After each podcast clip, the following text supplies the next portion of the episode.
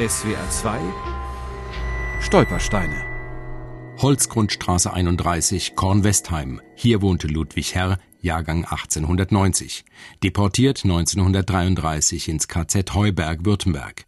Gestorben am 24. Januar 1945 im KZ Neuengamme, Hamburg. Meine geliebte Elsel und Familie, schon einige Male bist du mir im Traum erschienen, und ich kann dir die Freude unseres Wiedersehens nicht schildern.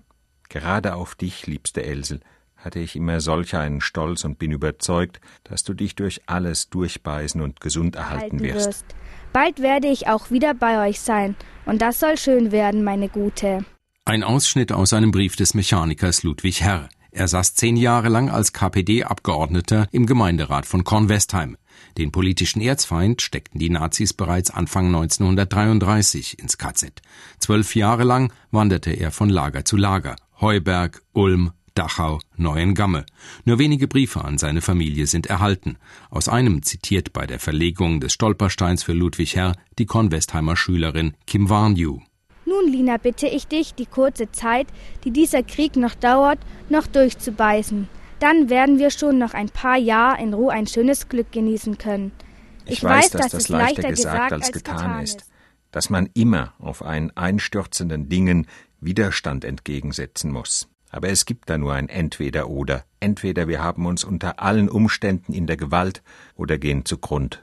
Innigste Grüße an euch alle, Papa. Er richtet sie immer auf, er klagt nie und er erzählt auch nicht, was er erlebt, aber ich denke, die Briefe sind zensiert. Er konnte sicher auch nicht alles schreiben. Ludwig Herrs Enkelin Renate Benger-Wagner kennt ihren Großvater nur aus Erzählungen. Er hatte fünf Kinder. Bei einem Arbeitsunfall 1923 hatte Herr die rechte Hand verloren. Seinen Beruf als Mechaniker konnte er nicht mehr ausüben. Den Lebensunterhalt für seine Familie verdiente er als Sekretär der Roten Hilfe, einer Hilfsorganisation für politisch Verfolgte, die unter anderem von Kurt Tucholsky, Heinrich Mann und Albert Einstein unterstützt wurde. Nach dem Krieg wurde in Renate Benger-Wagners Familie über die Schicksale der Angehörigen kaum gesprochen. Das Einzige, was mir immer aufgefallen ist, dass meine Mutter in ihre Erzählungen ihren Vater unheimlich verehrt hat. Das war ein ganz toller Mann und er war so gerecht und von seiner Sache überzeugt, ohne andere überzeugen zu wollen. Bei einem Arbeitsunfall an einer Maschine im KZ Neuengamme verliert Ludwig Herr im Januar 1945 seine verbleibende linke Hand. Damit ist er für die Nazis wertlos. Die genauen Umstände seines Todes sind nicht bekannt. Die offizielle Todesursache, heute als Dokument im Staatsarchiv Ludwigsburg, lautet Lungenentzündung.